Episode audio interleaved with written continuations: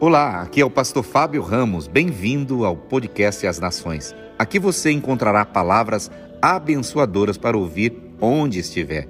Se prepare para receber mais de Deus. Hoje nós vamos falar sobre a experiência do deserto ou no deserto. Se vocês olharem aqui no chão, tem um monte de folhas secas. E quando a gente pensa em deserto, me ajudem aí. O que que vem na mente de vocês? Quando a gente pensa assim, deserto. Sede, que mais? Areia, que mais? Cacto, provação, que mais? Sol quente, que mais? Calor, que mais? Sofrimento, água, falta água. Amém. É isso aí. Isso é muito normal. Essas palavras elas vêm facilmente na nossa cabeça quando a gente pensa em deserto, né? Eu ouvi aqui na plateia algumas, algumas palavras um pouco mais pesadas, como sofrimento, provação. E hoje eu quero compartilhar com vocês uma ótica de Deus a respeito do deserto. Amém? Você já ouviu falar alguma vez de um rapaz chamado José. José do Egito.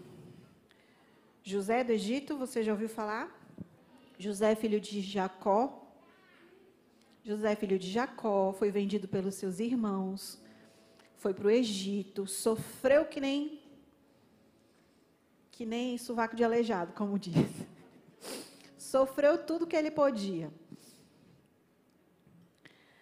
E em nenhum momento desse período que José passou lá no Egito, depois vocês podem ler a história, está lá em Gênesis, capítulo 37, 39, 41, tem muita passagem, então eu, eu não vou conseguir ler todas aqui, tá? Então José sofreu assim de ficar preso, né, de, de ser injustiçado. Primeiro que ele foi vendido pelos próprios irmãos, né? Já começa por aí, Bel. E foi tido como morto para o pai, então o pai não tinha nem como procurá-lo. Mas uma coisa interessante em José é que em todas essas dificuldades que ele passou, quando ele esteve no Egito, e foram muitos anos, muitos mesmo, ele chegou lá, ele devia ter uns 16 e tudo foi acontecendo até ele ter uns 30 e tantos. Mas Jesus, José, ele triunfou, ele venceu e ele governou sobre o Egito. Ele chegou lá como um escravo e terminou seus dias como alguém extremamente relevante. Você já ouviu falar de um rapaz chamado Moisés?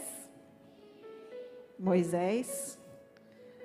Moisés, ele foi chamado por Deus através de uma sarça, que é um, uma moita que ele viu queimar e Deus chamou Moisés. Moisés viu Deus face a face e Deus o enviou para o deserto. Ele já era um homem do deserto, ele já vivia no deserto. Já era, uma, já era algo que ele vivia. Mas Deus o chamou para libertar o povo, para tirar o povo da escravidão. E para ele chegar na terra prometida, ele teria que passar por um deserto.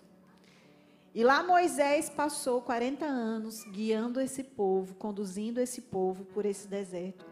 E um povo que muitas vezes foi ingrato com Deus, um povo que muitas vezes se queixou de Moisés, que reclamou, que só sabia murmurar. E Moisés estava lá, firme e forte, conduzindo esse povo.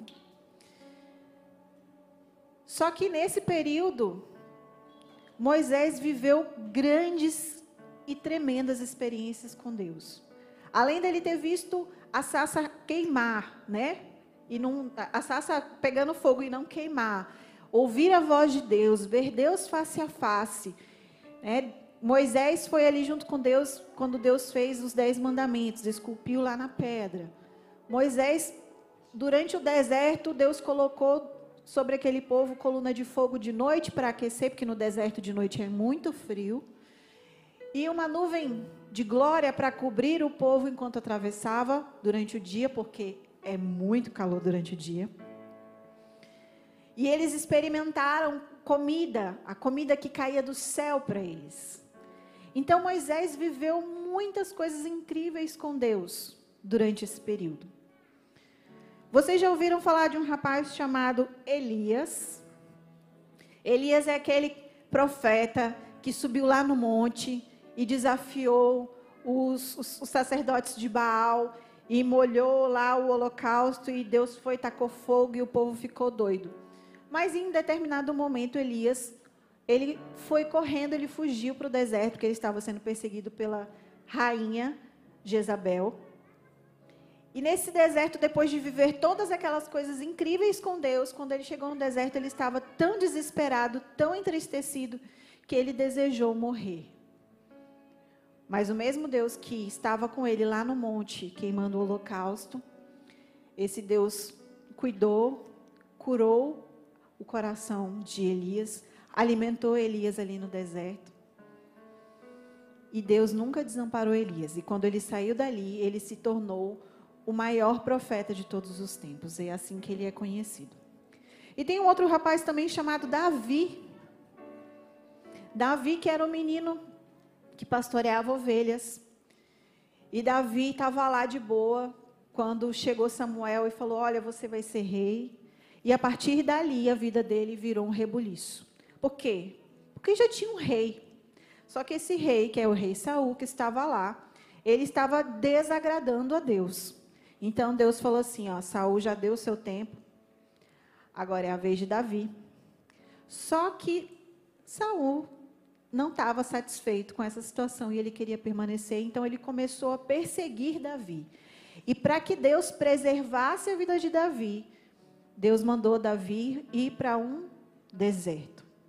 E ali ele ficou exilado por um tempo, fugindo de Saul, até que tudo se resolvesse. Mas enquanto ele estava lá nesse deserto, provavelmente se sentindo injustiçado, provavelmente se sentindo perseguido, se sentindo desolado, ele louvava a Deus. Ele adorava a Deus, ele cantava louvores a Deus. Ele se alegrava, mesmo estando naquela situação. E por último, o nosso Senhor, o nosso Salvador Jesus, que também foi para um deserto. E eu acho que vocês já ouviram falar aqui por várias vezes, o Nagem mesmo, ele gosta muito dessa referência. Quando Jesus estava lá sendo batizado, desceu sobre ele uma pomba e veio uma voz do céu que disse: Esse é o meu filho amado em quem eu tenho prazer. E daquele momento, Jesus foi levado pelo Espírito de Deus ao deserto. E ali ele passou 40 dias sem comer e sem beber. E ao final desses 40 dias, Satanás chegou e começou a tentá-lo através de palavras. Ah, não é você que é o filho de Deus, então pula daqui, porque ele vai te segurar. Ah, você não é você que tem filho, que é filho de Deus, então manda essa pedra que virar pão para você comer, que você está com fome. E aí, enquanto Satanás estava ali provocando Jesus, querendo confundir Jesus, Jesus foi em todo o tempo respondendo a Satanás com a palavra de Deus.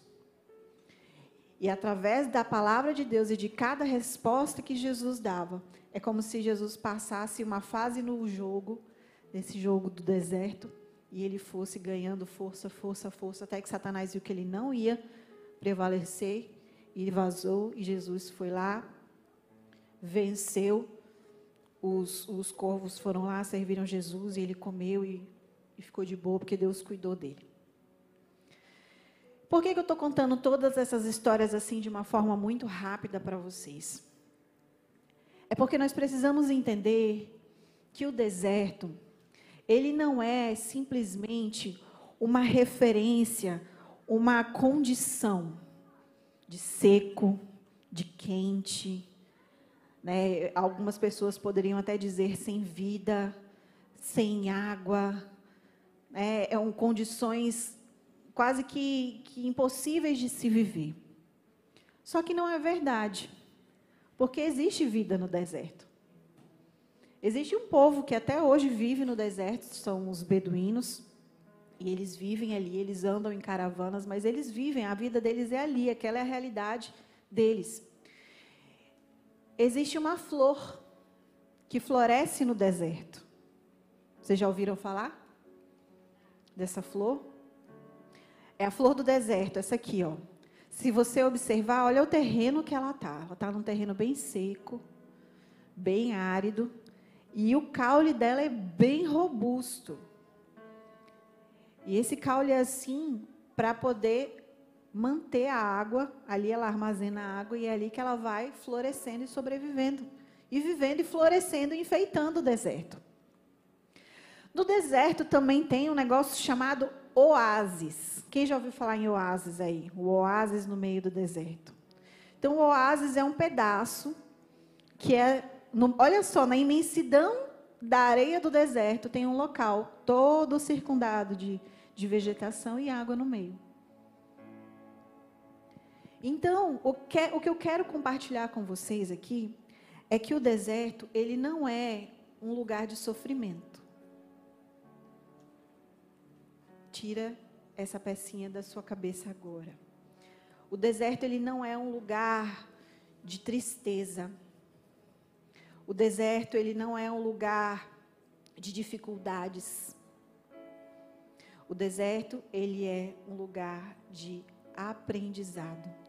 O deserto ele é um, um lugar de processos. Se a gente for lembrar da história de Moisés, você sabia que quando Moisés saiu do Egito com o povo, com os israelitas, era para eles terem passado 40 dias. Era o, o tempo que levaria para eles chegarem até Canaã, que era a terra prometida. Era para eles passarem 40 dias e eles passaram 40 anos. O processo para eles foi um pouco mais longo, mas isso é um assunto para uma outra ministração.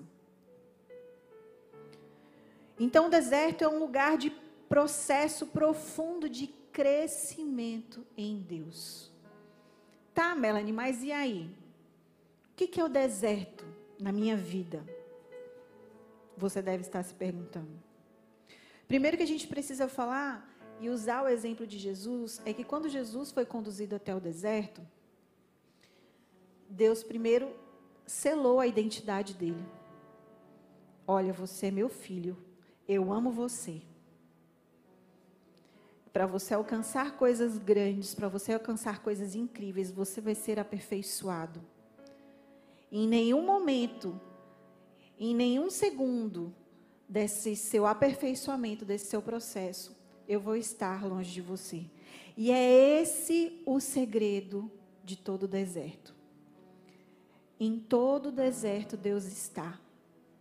Em todo deserto Deus faz. Em todo deserto Deus age. Mas existe uma condição para que a gente consiga entender e discernir. É, durante esse processo, entender o propósito. Por que é que ele está ali? Por que é que eu estou ali? José, em nenhum momento do seu deserto, desse período de, de processo de aprendizado que ele passou, ele se queixou. Porque ele entendia e ele confiava no Deus que ele servia. E Deus o honrou. E Deus o sustentou. E Deus o livrou. E Deus foi com ele em todos os dias da vida dele, até que ele governou sobre o Egito. Então, o deserto, ele é um lugar de promoção.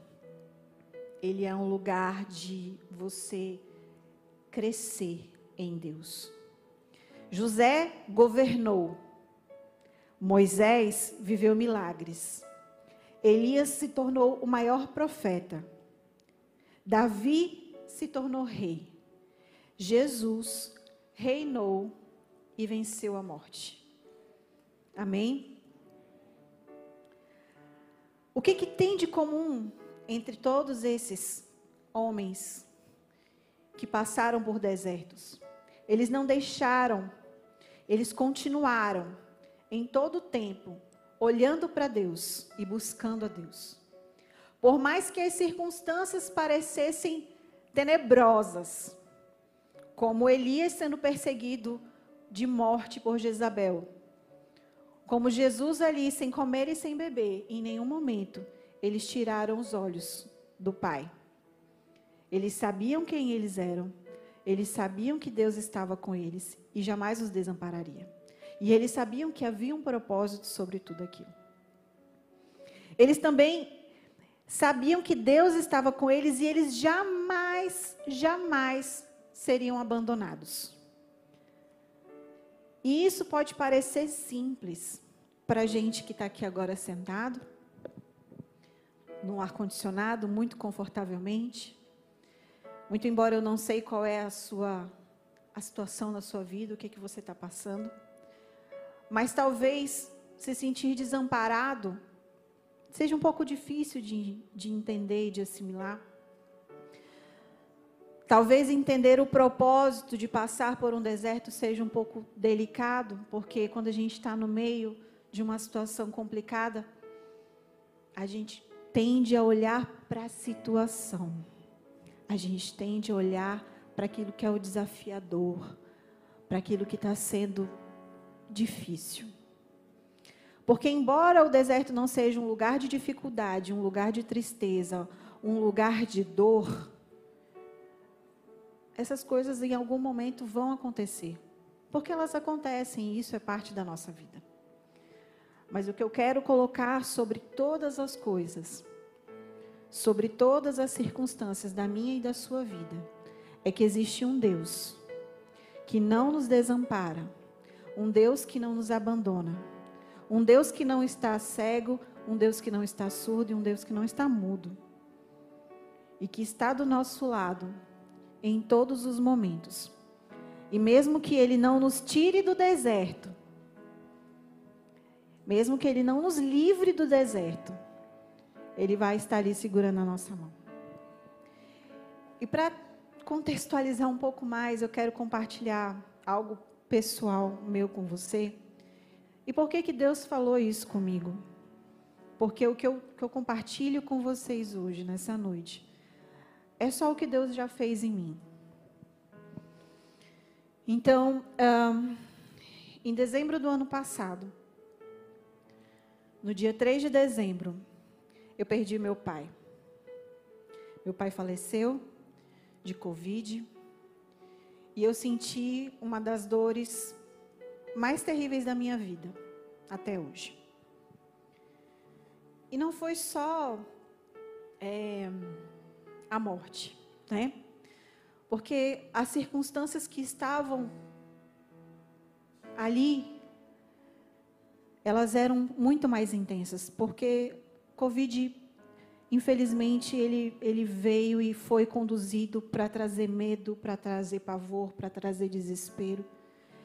E a nossa mente, quando não está conectada 100% à mente do, do Senhor, ela compra essa ideia. E quando meu pai ficou doente, ele foi hospitalizado e eu fui junto com ele, porque pela idade ele tinha direito de ter um acompanhante. E ali eu passei cinco dias internado com meu pai, até o dia que ele precisou ir para a UTI e eu não podia mais acompanhá-lo. E esses foram dias longos, dias angustiantes, dias de incerteza. E que eu consegui enxergar em cada um desses dias o propósito de Deus e o cuidado de Deus com a minha vida. Porque mesmo ali, naquele quarto de hospital, com tantas incertezas rondando a, minha, a vida do meu pai, a nossa a situação que a gente estava vivendo ali, Deus ele entrou e ele me fez florescer no meio daquele deserto. Por que, que eu digo isso para vocês? Porque foi ali, naquela situação, que eu recebi um milagre que eu oro há mais de 13 anos, 14 anos. Algo que eu orava e pedia ao Senhor há 14 anos. Caminhando com Deus, e eu não experimentava esse milagre, e Deus me entregou esse milagre. Porque ali, naquele quarto de hospital, eu tive a oportunidade de ganhar a vida do meu pai para Jesus.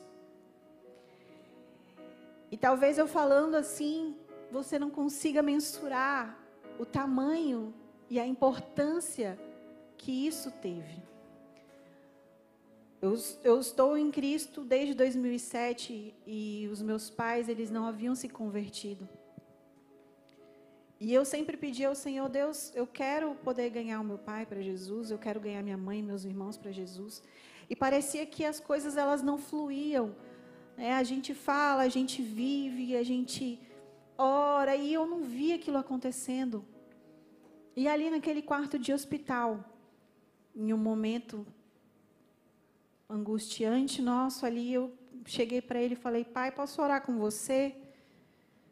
E aí eu segurei na mão dele, e ele estava com medo, e eu orei com ele. E ali ele fez a oração, entregou a vida dele a Jesus. E ali, eu, a partir desse momento, eu posso mudar a frase que eu comecei dizendo para vocês que eu perdi o meu pai porque ali eu ganhei o meu pai. E a palavra diz que aqueles que estão em Cristo, eles não perderam, eles ganharam, porque ainda que morto, eles viverão.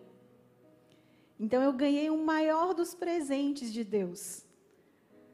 No meio do deserto eu encontrei um oásis, no meio do deserto eu encontrei uma flor, e Deus sustentou todos os dias daquele, daquele período que eu vivi e tem me sustentado até hoje. Porque não é só a morte, é tudo que vem junto com ela. E se o Senhor não estivesse comigo, segurando na minha mão,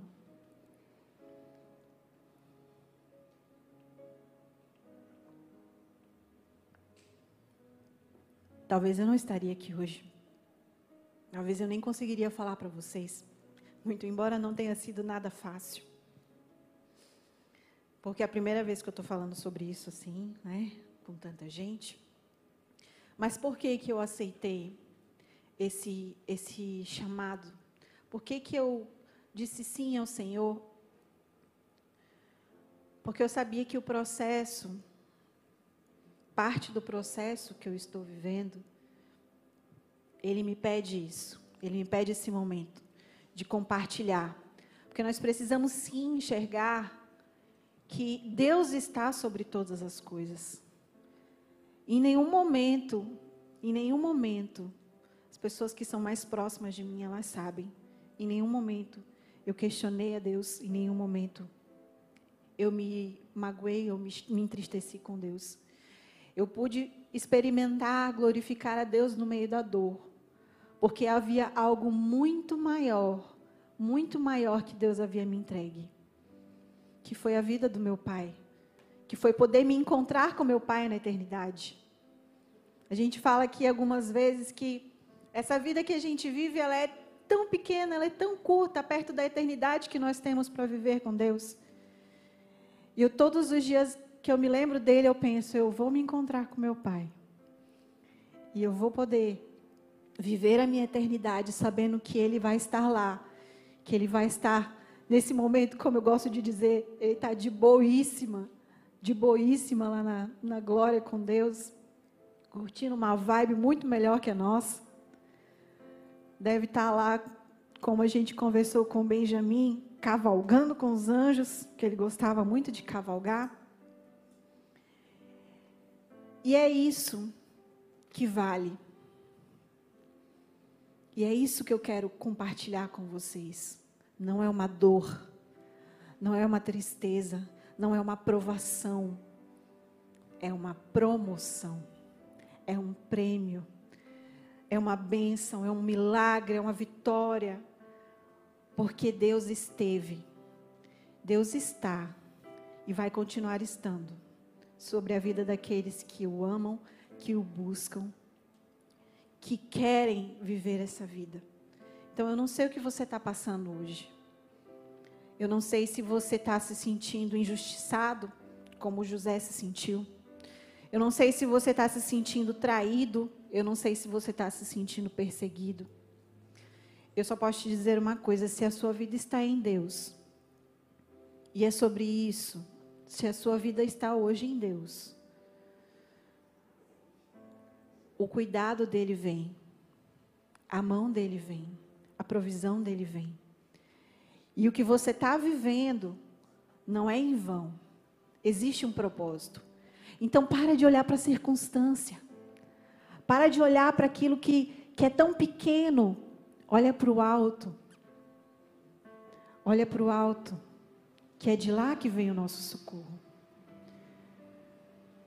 Estou tentando me lembrar da referência. Eu olho para os montes, me ajuda? Fala. Eu não consigo lembrar. Eleva os meus olhos para o monte. Vai. Eleva os meus olhos para o monte. De onde me virá o socorro?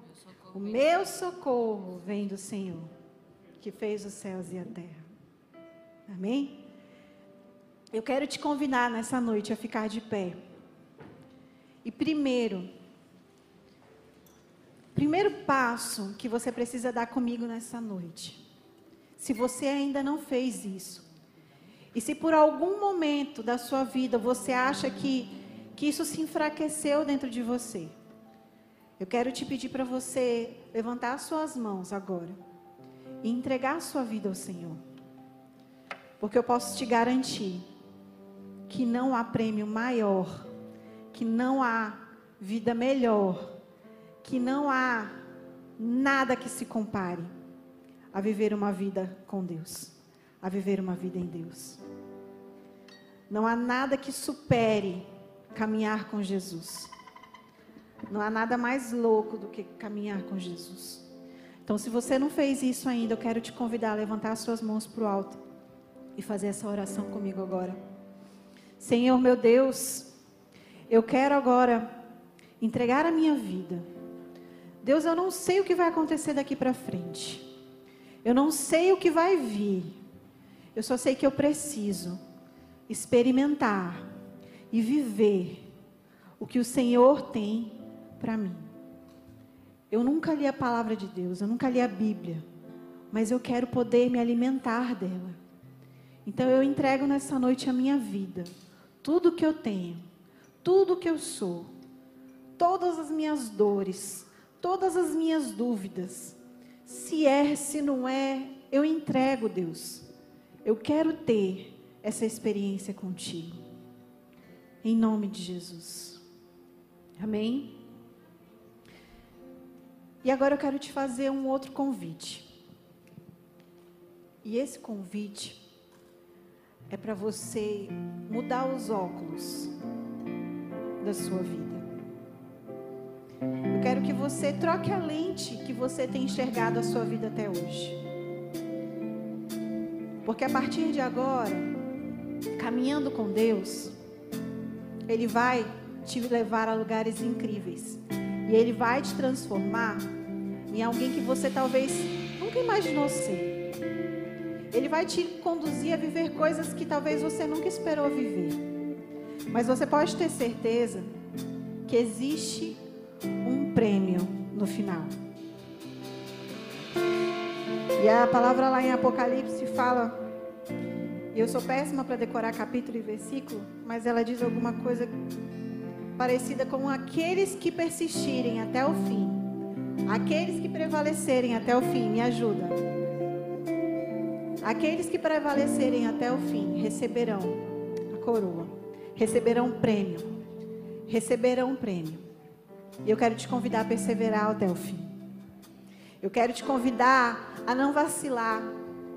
Eu quero te convidar a não ceder aquela conversinha eu quero te convidar a olhar para o valor que Deus tem na sua vida. E esse seu valor é muito alto. Esse seu valor ele excede, excede, excede qualquer tesouro. Que a sua vida é muito valiosa para Deus. Então não importa o que falaram. Não importa o que te disseram até hoje. Você tem valor e o seu valor é alto. Amém? Então troca os seus óculos nessa noite. Se você quiser fazer um ato profético, tira seus óculos, se você usar óculos. Coloca novos óculos espirituais agora. E comece a enxergar dentro de cada circunstância da sua vida a mão de Deus. Se coloca disponível para ser alguém transformado e moldado por Deus. E eu vou te dizer uma coisa com todo o amor desse mundo. Não tenha medo. Porque o amor de Deus, ele prevalece. E ele é maior. E ele lança fora todo medo. E esse amor, ele vai ser derramado sobre a sua vida nessa noite. Amém? Muito obrigado por ouvir nosso podcast. Siga-nos aqui para receber mais palavras abençoadoras. E siga também nossas redes sociais para fazer parte da família As Nações e interagir conosco. Até logo e Deus te abençoe.